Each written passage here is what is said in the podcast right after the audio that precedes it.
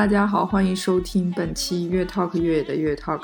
啊、我们还是继续我们的那个系列节目 CP Nest 的下一站。我今天终于非常荣幸，又跟他继续续继 UTMB 那次聊天之后，然后又聊了一次。但是这次不太一样，就是我们上一次还是面对面，这次就变成了腾讯会议了。所以来深深打个招呼吧，先。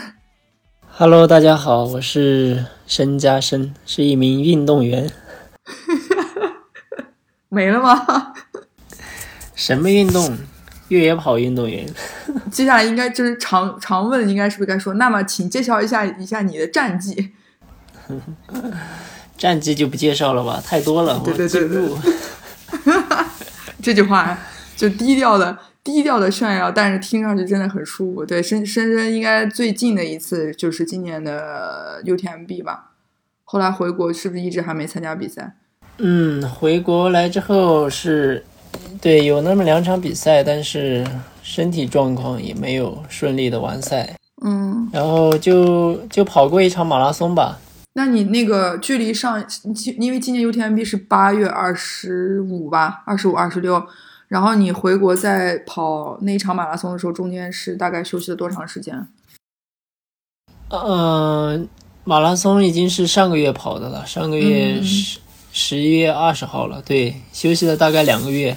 因为 UTMB 结束之后，我是休息了几天，就十几天吧。我本来想就休息一个一个月左右再说，然后刚回来隔离完，柴谷唐斯的比赛又报名信息，然后各种又发布了，然后我又蛮想跑这个比赛的，中间所以隔离完出来之后也就没有太多的休息，就直接又投入训练，下一场，所以嗯。对，所以直接感觉身体就就是有点劳累的感觉吧，嗯，然后直接就可能免疫力啊各方面也下降，就生病了，对。那现在状况都还好吗？就到跑最近一场马拉松的时候，就是马拉松之前刚好十来天恢复了一下，也没怎么练，然后最近感觉还不错，反正也是调整一下，准备冬训了吧，因为冬训也蛮关键的，就准备开始明年的训练了。对，明年的比赛，然后训练。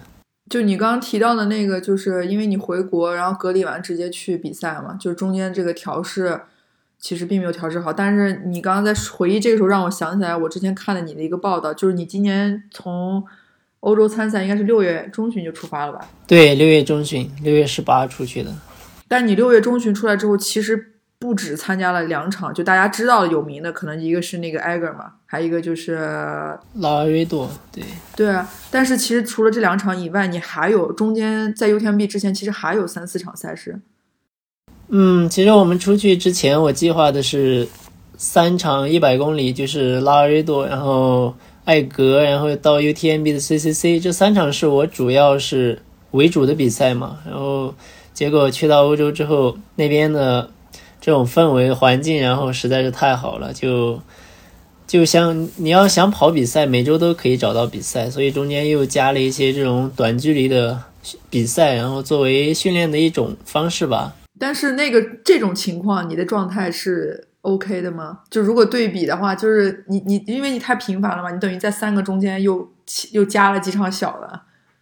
对，我觉得因为，嗯，从去年的冬冬训开始，然后整体的训练量，然后也蛮大的，每个月差不多也是在个七百公里左右吧。所以，其实去到欧洲之后，我觉得训练量也差不多是在七百多，然后还加比赛，也差不多是在七百多，只是说爬升呐、这些方面增加了很多，所以我觉得还是可以接受的，因为。整体像这种短距离的比赛，我也没有说是百分之百的或者百分之九十以上的这种去输出。对我其实我还是以一个身体体感比较好的状态去完成吧，可能百分之七八十这个样子。其实，嗯嗯，所以赛后像这种短距离之后跑完之后又输出不是特别大，恢复还是蛮快的，还可以接受。那这种你觉得跟你这个内心好久没比赛了，突然间来到欧洲，那种兴奋有没有一些 加分项？兴奋感是不是帮忙也帮了不少？嗯，我觉得在这几场比较重要的比赛，就是一百公里左右这几场，我还是蛮兴奋的。但是中间像，呃，这种短距离，我想作为训练来跑的比赛，其实我并没有那么兴奋。我觉得我也不太需要那么兴奋的去对待它。对，所以其实整体感觉我还是把最兴奋或者是最要发挥的点留在最主要的比赛上面吧。那等于其实你心态的调整也还算做的挺好的。对。对，我觉得就是目标，我首先比较明确吧。我我哪个我要好好的去跑，或者是主要是准备哪哪些？对，所以说像这种短距离的比赛，即使我不跑这个比赛，其实可能我那一天训练量可能也差不了多少，但是相对来说，这种训练效果来说的话会更好，因为它的强度或者是量爬升都有，同时的就我觉得。非常的充分会做的，所以其实如果比如说对于如果给未来一些包括我们其实大众选手吧，如果想参加欧洲比赛，想调试到一个比较好的状态，给他们的建议的话，是不是说还是尽量可以做到提前去的话，还是尽量提前一些早一点过去，对不对？对，我觉得提前去肯定是会更好的，因为相对前几年来说，前几年我们可能就像。八月二十五号比赛，我们可能顶多提前个十天到十五天，已经是算早的了。对，嗯，没错。对，然后刚去，呃，你总得适应个两三天，然后你可以去适当的训练一下。其实你刚训练两三天，已经开快开始比赛了。其实你中间这个调状态的衔接的点就时间特别的短，所以说像今年的话，去三个月。我中间可以调整的时间特别特别的长，然后像那些小的比赛，我可以如果感觉身体状态不好的话，我可以放掉或者不跑，这种就可以作为一个，呃，把这个调整周期拉长，我觉得是非常好的。不管是从饮食啊一些方面，也可以做更好的调整。比如说我刚去的时候，我可能，呃，对披萨或者这些东西我可能会吃不太惯。你想，我像，然后去了两三个月之后，现在已经。就觉得会，对，会想念那种东西，所以也是需要一个时间去接受、去适应。我觉得你这个状态一直都很稳定，就尤其是在我记得我在 UTMB 当时见到你的时候，你正好在做解说嘛，就你已经跑完了，然后一大早就被拉起来又去 做另外一份工作。对，那天我跑完其实也还好，就中间有两个点会比较累，但跑完我的状态还是蛮好的。我觉得这是一方面，可能前段时间的训练练得很好，然后从心态啊这方面也调整的比较好。然后跑完之后，其实那天晚上我也没睡觉，我还挺兴奋的。然后因为往年都是跑完特别累，或者是就是不想出门了，然后都是在那个直播上面看 UTMB 到库马约尔这个现场嘛。然后今年我还我。跟他们约，我说要不就不睡了，去看看吧，因为 前前面也很好看嘛，所以我们都没睡觉，直接又去库马看 K 链他们第一集团的比赛了。你当时这个兴奋感，肯定我觉得跟之前一天刚跑完各方面这个环境又有这么好的名次，肯定有很大的关系。但你到了库马约尔看见那个地方的时候，你有什么感受吗？因为你也才经历过，不是吗？到那个点刚好就是呃我们起点的对面嘛。其实感觉还是很好的，因为从嗯一九年的 CCC 到今年，其实都在库马，然后包括平时训练呀，也去过很多次的。我觉得环境啊什么还是比较熟悉的那种感觉，然后看别人跑步又是一件很很快乐的事情，觉得。你看人跑步是会觉得很快乐吗，那种快乐是。你你知道，就是我们跟你的那种，反正我是觉得，我看人跑步，我那种感觉就是，我除了羡慕之外，当然也会有快乐。羡慕就在于，哇塞，就怎么可以这么强，就是觉得赏心悦目。但是你自己本身也是这样的一个状态，然后你再去看，就是你的这种快乐是是什么样的？我觉得差不多吧。可能我看他们前面的，因为他们肯定是比我强或者强更多的，我觉得也是一种对。同样的感觉，我觉得，呃，嗯，更多的我觉得看一下他们那种感觉，他们那种嗯比赛的那种方式，我觉得也能学习到一些东西吧。就你会比如说看一下他们，比如进站的这个时间呀，或者是怎么去算的这些，其实也会在内心去做一些小小的记录，是不是？对，因为到库马刚好是他们的一半嘛，差不多。然后看他们的整体一个体感到那个点，比如说我以后肯定也会去尝试百英里啊。我觉得到这个位置，我需要是一个什么样的状态，或者就是什么样的节奏，其实也是可以嗯学习。对。你自己都把自己的这个百英里的计划给 Q 出来了，我们就顺着这个聊了。对你百英里的这个是什么时候有的这个想法？就真真正正觉得可能要为这个去做准备，就准备开始哪一年去，比如说完成，有这个想法是在什么时候？嗯，其实还是今年跑完 CCC 之后吧。可能前段时间也是因为看了直播啊，或者是跟一些现场的这种啊快乐冲昏了头脑，我觉得，但是我觉得也可以适当的尝试。可能我觉得频次不需要那么高，可能一年有个那么一次或者两次一两场的这种过渡期吧。我觉得也许开始肯定是没准备那么好，有可能吧。嗯，我觉得就需要这个过渡期。对，你指的过渡期是说，比如说你你最终的目标可能是想跑 UTMB，对吧？所以，但是在这个之前，可能会参加一两场百英里的这个比赛，去试一试。对对，因为从百公里到百英里，这种感觉或者体感啊，平时的你这种训练啊，完全肯定是两个概念，所以需要尝试或者是挑战的这种东西肯定会更多。你可以举个例子吗？大概有哪些不太一样的？我也很好奇，这个 军运动员怎么看百英里跟百公里？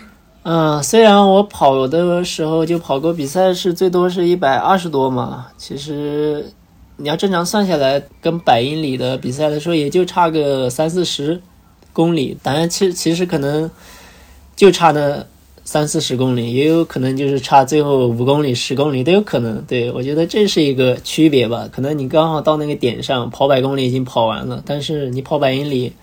可能只到了三分之二，所以我我觉得还有包括从平时的训练啊，训练，包括从一些训练量或者是爬升啊，这些都肯定是要做更多的付出的，因为嗯嗯，像今年看他们就看差不多七七月中七月底就已经在赛道拉练了，因为我也有关注他们的一些训练 stra 啊什么的，对我看他们真的还是。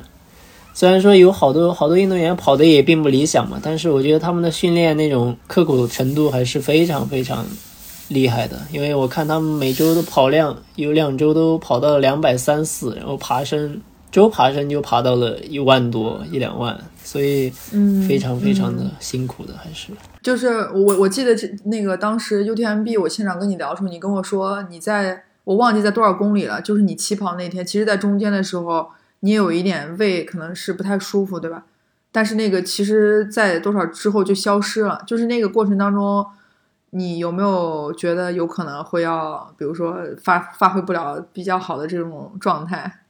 内心有没有一点小担忧？呃，因为平时可能身边的人也有很多这种在比赛当中胃啊这种出现出现状况的，对对，这个太多了。然后那天我是差不多。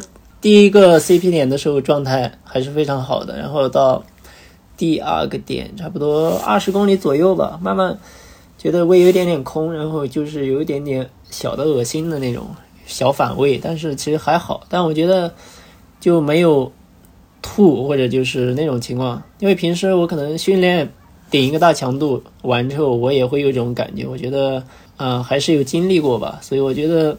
我对于身体还是有一点点了解，我的我觉得平时有过，所以我觉得再调整一下。虽然说不不太舒服，但我觉得还是按节奏稳定下来就可以了。对，然后到差不多五十公里就到上坡那个地方，后面慢慢慢慢好一些了。然后可能我觉得跟那段的那个天气，因为刚出去比较热，然后。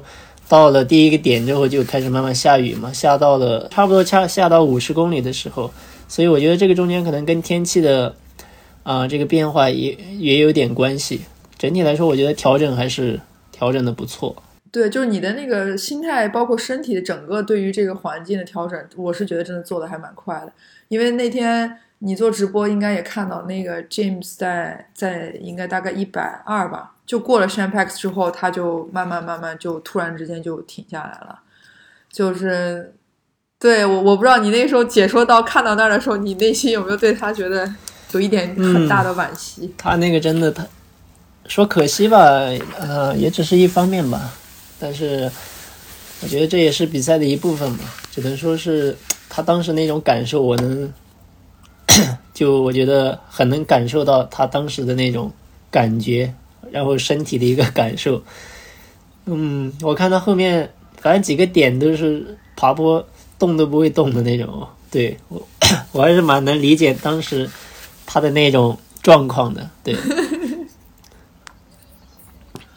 你你当时心里是怎么想的？就你有你有在解说那一段吗？就是嗯，我刚好看到，其实我还想，我可能想他到就是上面后面那个点，呃，我觉得他退赛率应该还是蛮高的，但没想到他今年还就是跑完了。对，这个我觉得也是一种进步。对，因为我觉得他能力来说肯定也是没问题的，可能从一些。因为美国的运动员跟欧洲的还是不太一样嘛，或者是从地形啊、比赛的状况来说，都会有一些不一样。我觉得，嗯，经过几年，因为他也接触的、经历的特别多了吧，我觉得肯定还是会有机会的。因为，因为我记得我在看这些精英选手的这些名单的时候，我之前就有网上报道过，说其实。Jim 在四个月之前就已经搬到了法国，搬到了霞姆姐，而且就住在那个赛道的旁边，就感觉他为这场比赛也真的是就是非常认真的去各方面去创造天时地利人和这样的环境，对吧？然后一出发一直就这么强势，然后状态就是很好。但你刚刚说觉得，哎，他可能以为他会退赛，哎，我觉得这个就这个观察是我没有想象到的。就你从什么时候感觉到可能他会有这种想法？因为我觉得，因为那会儿。嗯，其实那会儿他还在第一嘛，然后他状态，我觉得他当时的那种状态已经差到了很很低的一个点了。我觉得他可能就很难坚持了吧。换一般人，如果我我到那种点，我可能也会有想退赛的心心理吧。对，但是反正就是一念之间，退赛和继续，对。一念之间，就但是我觉得这个一念之间很难啊，太难了。可能，啊，我有时候也会就非常难受的时候，可能我想把那就退赛两个字不行，我就退了吧。然后我可能有时候想说出来了，我可能到嘴边我也没说出来，然后可能吃点东西坐一会儿，我又继续走了。对，有时候就是这个样子。可是你你就是话到嘴边说不出来的那个。理由是，嗯，然后我觉得休息一下，又觉得还好。我觉得，嗯，要不再坚持一下看看嘛？哎，想法会很多。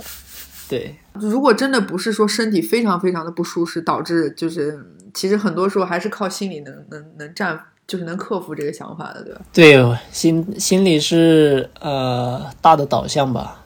嗯，其实身身体有时候就是随着心理的这个。一念之间的一个感官，然后它就发生很大的改变，这个是很容易的。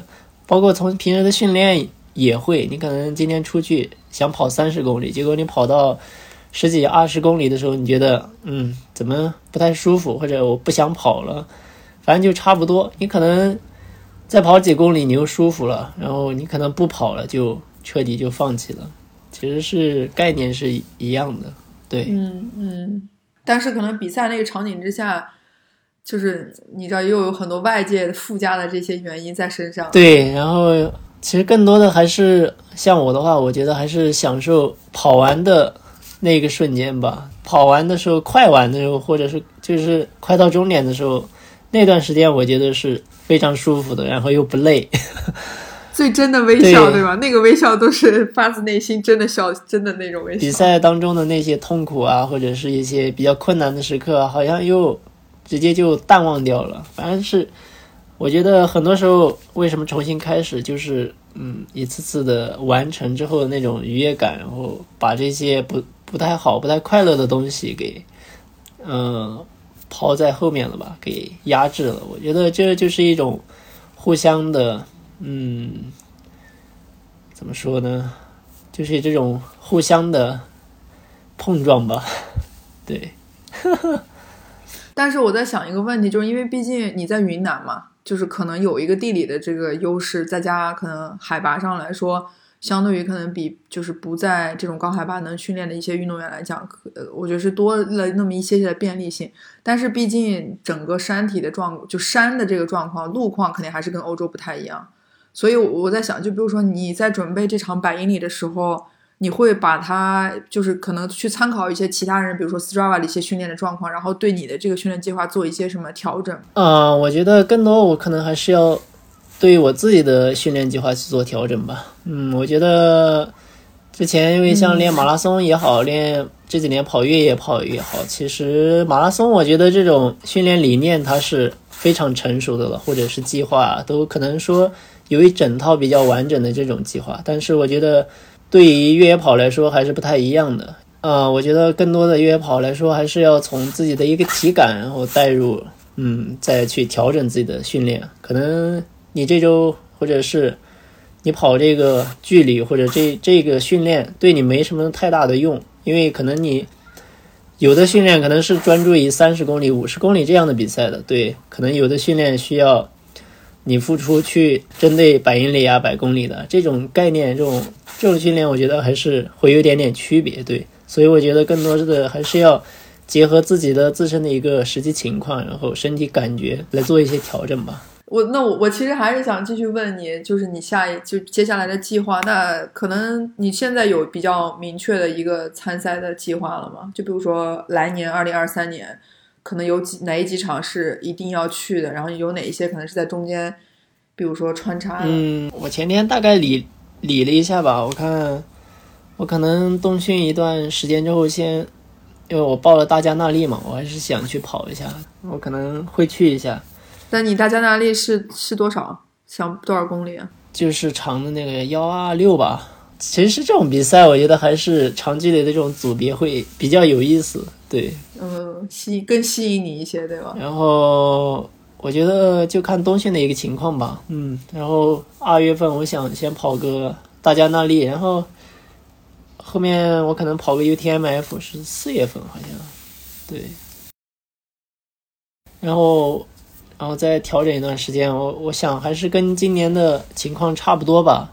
嗯，到个六月或者是差不多出去跑。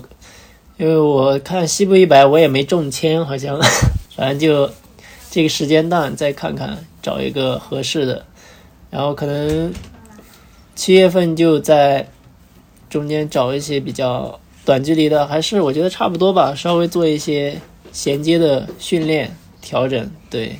然后八月份站 UTMB 是吧？对，所以我看 UTMB 今年我也还没想好跑哪个组。你到现在还没定是吗？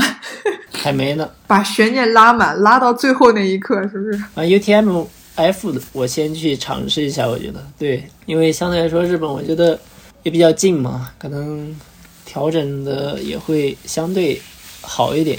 你可能去欧洲跑一个幺六八，我觉得需要调整的周期会更长。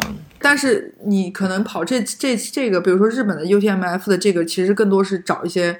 可能体感对于这个长距离的感受，对吧？因为它实际的路况其实跟欧洲是没有办法去做一个这样的一个对比。对 对，我还是去感觉一个体感嘛。就比如说大家那里的幺二五、幺二六，然后跟这个幺六八，其实我觉得幺二零左右到或者是一百一百二左右的这种比赛，因为我都跑过了嘛，我觉得体感差距也没有那么大。我觉得好像，所以我要感觉一下这个幺二零到。幺六零或者幺七零这个之间的一个点，对，去尝试一下，蛮好的，好期待你来跑那个大加那利，因为前两天跟赵宇聊天的时候，我跟他说我是今年跑的二十六，那二十六人家这边叫 starter，这个名字起的，你说多让人觉得，就是就是怎么说？嘲嘲讽中又带有一些搞笑，搞笑中又带有一些真实。你说你二十六跑越野是不是个 starter？你是，所以人家给你起这名儿也没毛病。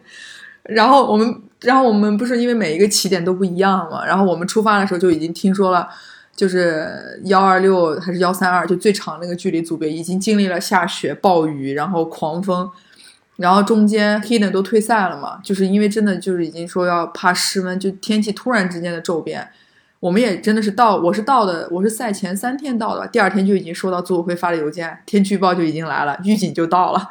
我当时就心想说，这这对我二十六来说有多大问 有多大的改变吗？也并没有。但其实早上的时候我也赶上了那个下雨，但是后来路上就好一些。但我我就在想说，这个可能对你来说，欧洲的这种天气也是一个，就是你可能需要去对，尤其是这种嗯海边。这种天气，然后路况又不太一样。因为我一九年的时候去英国，去那个苏格兰吧，就是靠近海边，哇，那个一变天真的是两个感受。所以我觉得这种这种靠近海边的，还是变化会非常的快。是是，等于现在所有的冬训可能也就是为了这场比赛先去去做一下准备，对吧？对，因为前。去年前年的我的计划整体上半年的一个感计划或者是目标，我就想，嗯，可能五月份之前先跑一跑马拉松，对，然后，嗯，尽可能的去提高一下这个呃奔跑的能力吧，因为马拉松相对来说还是一个。基础能力嘛，嗯嗯嗯，就你还是想把速度可能往前再再再冲一冲，对吧？对对对，因为马拉松这个说长不长，说短不短，对于我们来说，可能我觉得把这个能力提起来也会，嗯，有很多的帮助。对，我想五月份之前跑到两到三场马拉松，嗯嗯，去把马拉松 PB 也好，或者是把这个强度。提高吧，然后五月份到下半年，我想就做一个以越野为主的这么一个方向吧。其实前两年我一直是分为两段的，但是像去年想出国或者是在国内根本没有一场比赛嘛，上半年还跑了那么两场，对，然后从五月份之后就其实就是一个空白的空白期，然后今年还好，今年其实也是这么计划的，但是。报名之后，从三二月底或者三月份的一些比赛，全都是延期取消的，所以也没有去完成这个上半年的一个嗯计划吧。六月份出去之后，还算比较好的，就执行了一个下半年的计划。所以其实，哎，你刚才也就讲了很多，就是这因为疫情原因很无奈的赛事的这些被取消。那我其实。就是我在提纲里很想问的一个问题，就是因为你真的是你是一个职业运动员，职业的精英运动员，所以其实赛事的没有跟取消对你来说影响非常非常大。这个大到这个大的程度，可能就有点类似于说你缺了一个怎么讲工作训练的场景嘛，对吧？就你每一天可能只能自己去不同的不停的在训练，但是你并没有一个场合去参赛了。所以我不知道你的内心这几年，就是这一两年吧。尤其是在去欧洲之前是怎么是一个什么样的想法？嗯，这两年虽然说影响比较大，但是我觉得从训练方面也没有说过分的去消极或者是呃去忙，就是迷茫吧。嗯，我觉得还是在正常的一个训练和备赛。然后至于比赛的话，我觉得呃虽然说没有，但是我觉得这两年虽然说没有比赛，但是累积的还是不错。像前两年频繁的比赛，或者是我觉得这种身体也会比较辛苦，然后比较累，可能不能有一个完整的周期性的这种来提高或者是训练的时间吧。我觉得这两年这个时间训练充分，然后系统训练的这个时间，我觉得足够。对，然后另外一个，嗯，我觉得更多的还是时间的流逝，对我是一种。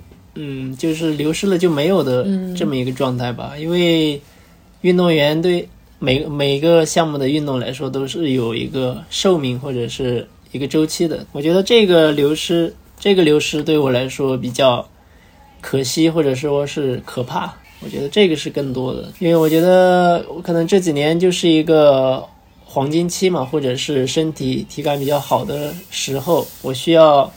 更多的这种比赛也好，或者是一些做一些自己的东西也好，我觉得没有这个空间或者舞台去发挥的话，就把这个时间完全的浪费掉了。但是这个就像你说的，就是你就训练的周期是加长了，但是你的反而能参赛的周期又又可能就又缩短了一些，对吧？对，但是你你就是对于你们就是在这件事情上，你会觉得在选择品牌合作或者在跟品牌去共同面对这件事情的时候，作为一个精英运动员，你内心是怎么想的？因为品牌赞助你为了什么或者什么样的需求，其实对吧？大家其实之前都都会很清楚，但是没有赛事，然后也没有这些可以去做一些社交活动啊，或者去做一些内容的时候，嗯，这个所以说白了，说下来我就觉得我挺佩服那个 K 脸的嘛，因为他我觉得他能玩，然后能敢尝试的项目或者是自己的想法特别特别的多，所以我这个我还蛮佩服 K 脸的，因为，呃，我觉得为什么我喜欢他？我觉得他不只是他的成绩好，或者是他有多好的奔跑能力，这个我觉得，嗯、大家也可能都大同小异，觉得也可以练，或者是我觉得其他更多的是像他做一些。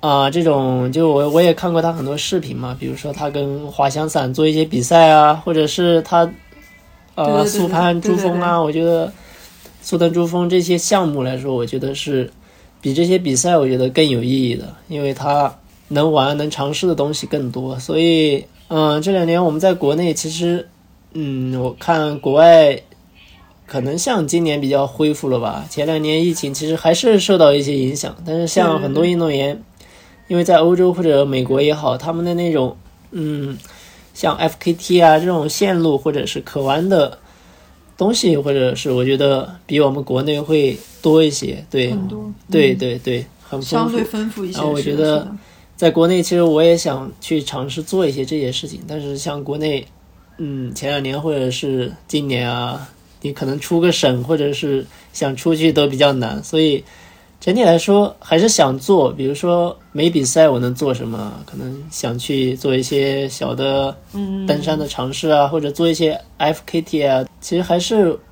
在往其他方面做一些拓展，可能只能说相对国外啊这种环境条件来说，并没有那么好，可能你做到做到最后的这种效果也没有那么好，对，所以我觉得整体尝试还是嗯有在做一些，对，我其实真的特别开心听到你说，就是就是你对于自己的未来的规划，不是说仅仅限于说在越野跑这件事情，或者说自己的职业职业生涯这个就是就这个这个时间之内，其实你已经在去想一些更其他方面就更广的一些尝试嘛，对吧？对，慢慢的肯定会做更多的尝试的，因为像，嗯，前年啊，做一些虽然说是初级的一些登山啊，或者是这种滑雪啊，其实也在有做，因为像登山或者就是这些项目来说，肯定是要慢慢的越来越高，越来越高，肯定是有一个过渡期的，对，所以我觉得，对，也需要一个时间的过渡，而且我其实本来也想问你说，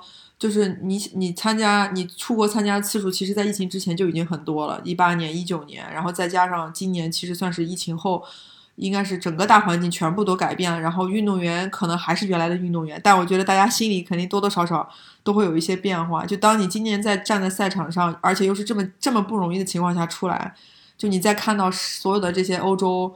包括美国的这些运动员，大家都一起站在同一个赛场上去比赛的时候，就是你觉得我们中国的越野跑从运动员到整个的这个氛围，跟国内就跟国外来说，就可能你觉得在你在你的观察当中，就是好的或者不好的，也不能叫不好吧，就一样或者不一样的地方在哪里？我觉得还是更多的一个文化吧，对，因为像之前参跑的那个黄金联赛，就是啊，萨洛 Snow 蒙的个还是？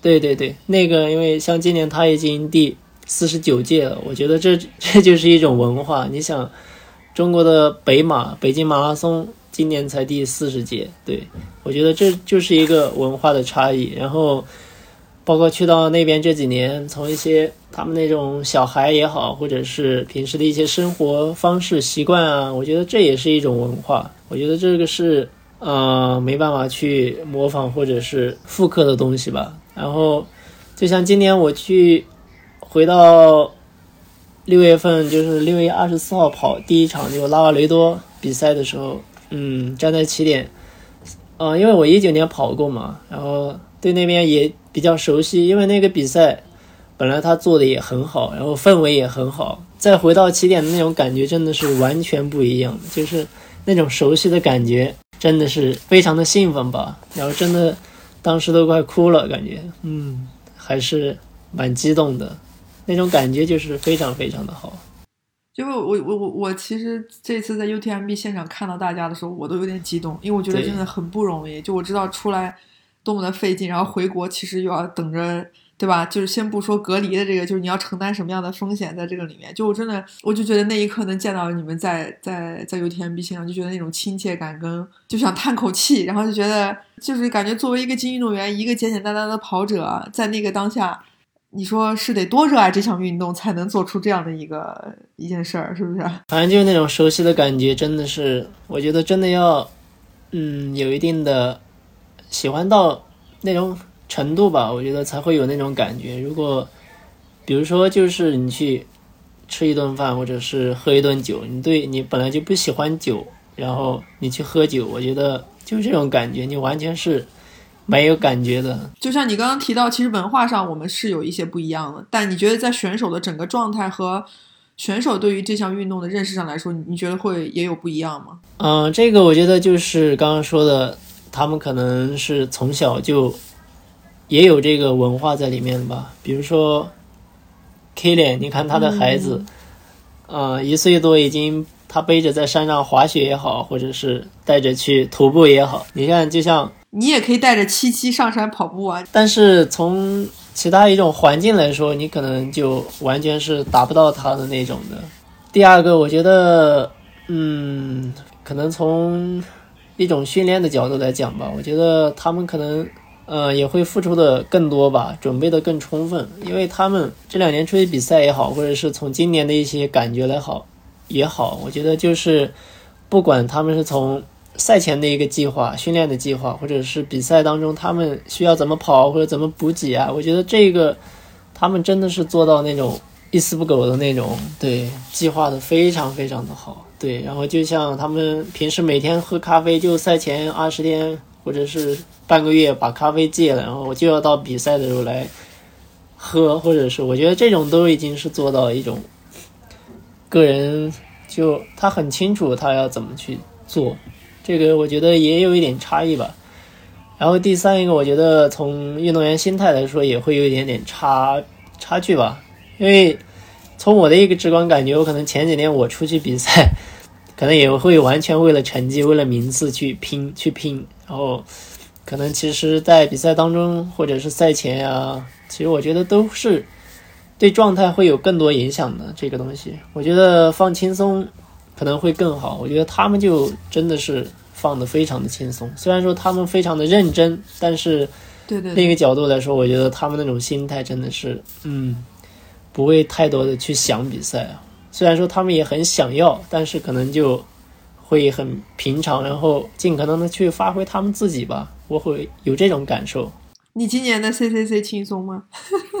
今年整体来说，我觉得体感非常好吧，因为我也是按赛前我的计划就是一定按自己的节奏跑嘛。呃，根据一九年的战况来说，我就差不多知道在哪个点我去发力一下。反正我也确实是在那个点发力了，但是因为今年大家的进步确实都非常的大，今年整体所有的成绩的提升都是一下一个质的飞跃。对我们，反正我们组的跑完，我们大家互相也都有关注嘛。反正看他们发的文或者是一些总结，都是说以我的呃观察也好，就是往年我跑到我自己的这个成绩，一定是可以站台或者是 这种的。今年我就无奈只能第几第几，反正大家都是这个想法。就看来可能都是通过这两年都在恶补吧，就就那种被被迫恶补自己的这个 这个进进步这种感觉。对，我觉得今年比较成熟的一点，比较好的一点就是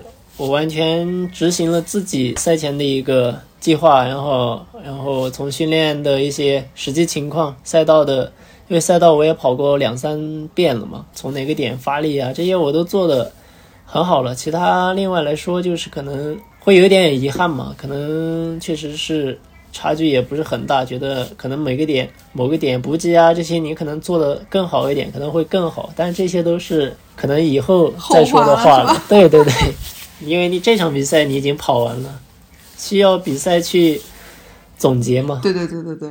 没错，没错，这不是还有马上的大加大加纳利跟 UTMF 跟 UTMB 吗？嗯，我今天特别开心，能跟你约上这个特别不容易的时间，能能从七七手里抢来他爸爸一小时的时间，能？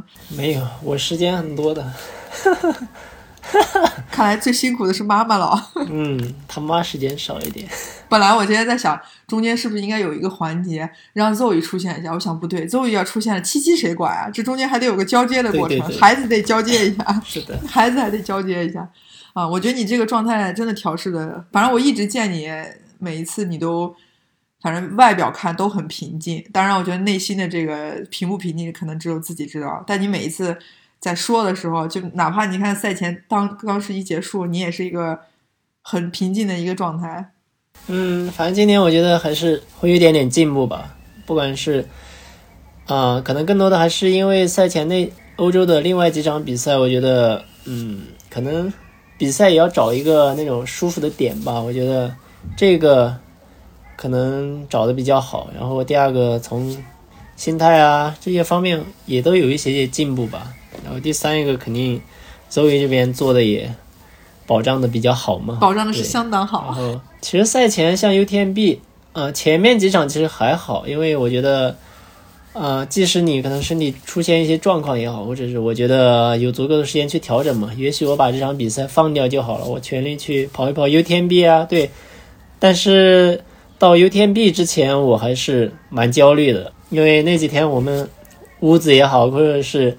其他认识的人的屋子也好，其实都是一堆小羊，对，对，那几天我我还是蛮焦虑的，确实，因为如果赛前那两天我出现这种状况，我觉得就起点都不用去了，嗯，真的影响肯定会巨大。这个我觉得都不单单是身体了，心理的影响会非常非常大。嗯，然后赛前那几天就是我每天就是去训练，然后回来就。吃点东西就一个人自己待在屋子里面了，都基本没怎么出门。反正就我觉得，把这几天过去吧，过去反正跑完比赛怎么想怎么样都可以。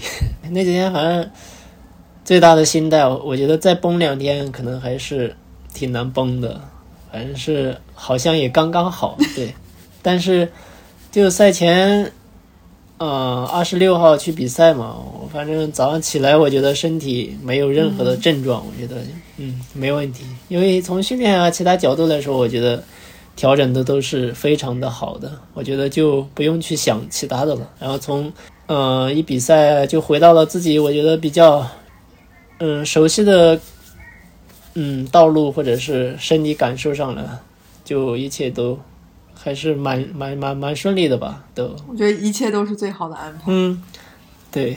对你来说，我觉得这个就是一个很，也可能就像你说，略有一些遗憾吧，因为中间差距并不是那么那么大，对吧？但是我觉得遗憾就是为了下一次嘛，为了你的百英里嘛。对，因为像 UTMB 这种比赛，就不管是哪个组别，我觉得，嗯，虽然说像 CCC 我跑第四也站台了，可能。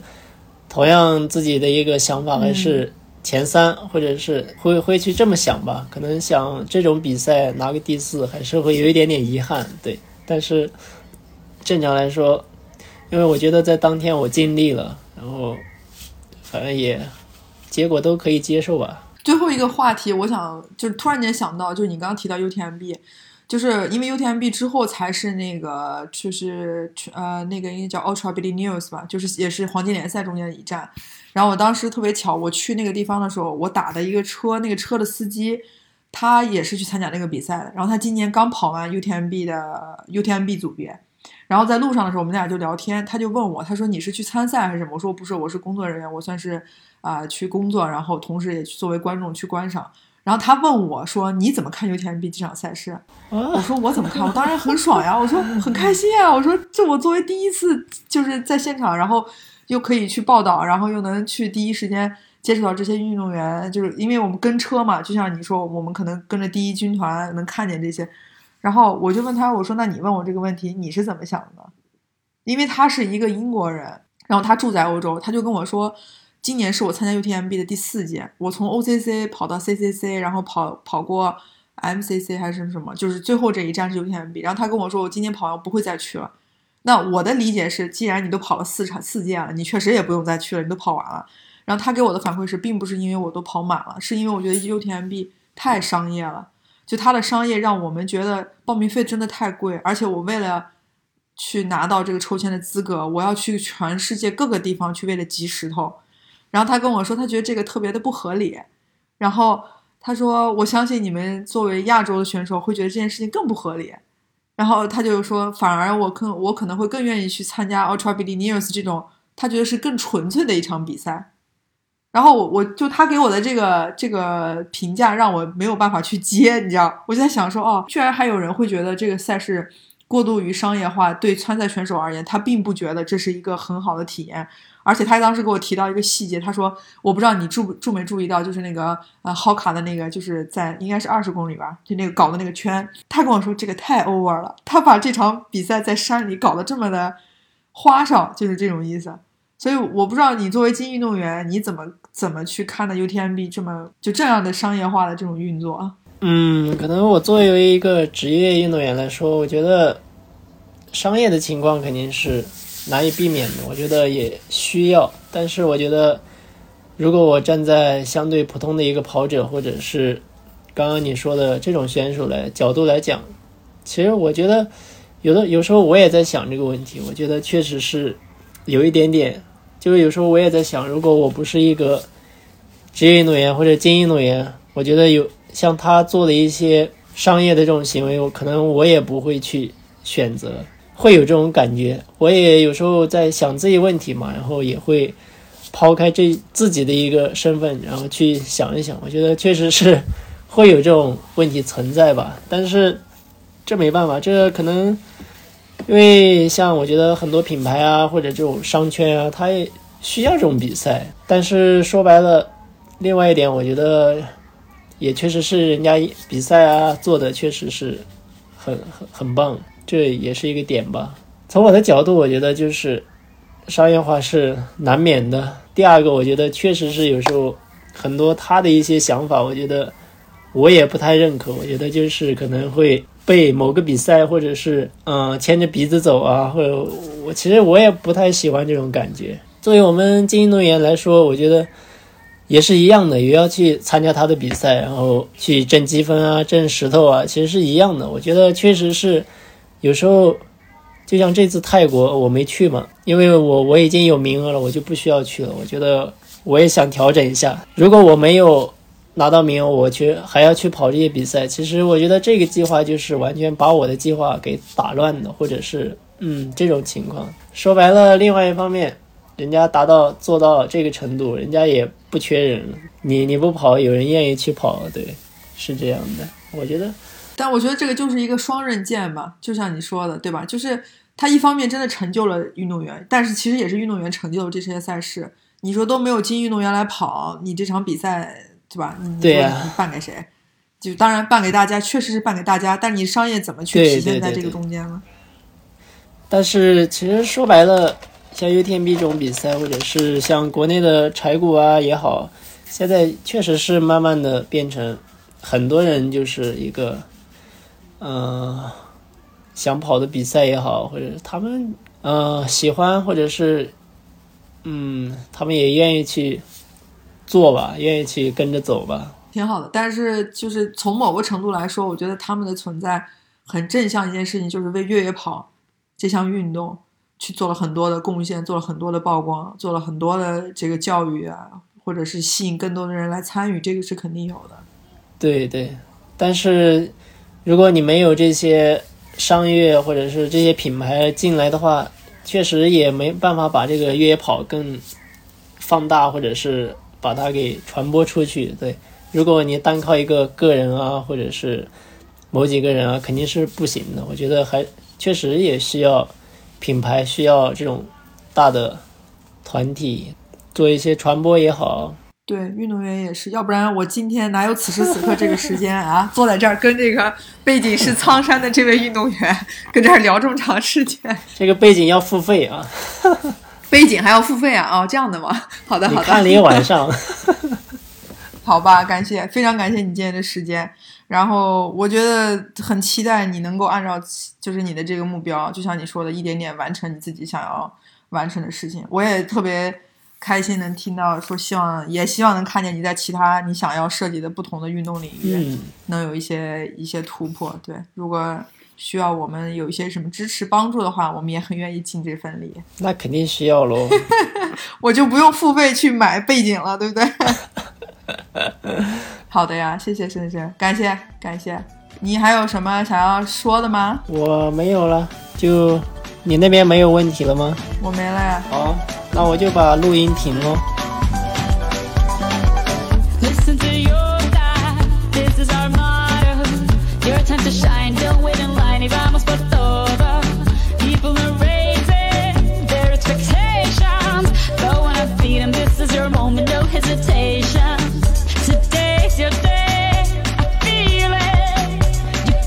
For it. You believe it. If you get down, get up. Oh, oh, when you get down, get up. Hey, hey. Tell me, Nami, Nasan, Kalewa. This man for Africa. Samina, mina,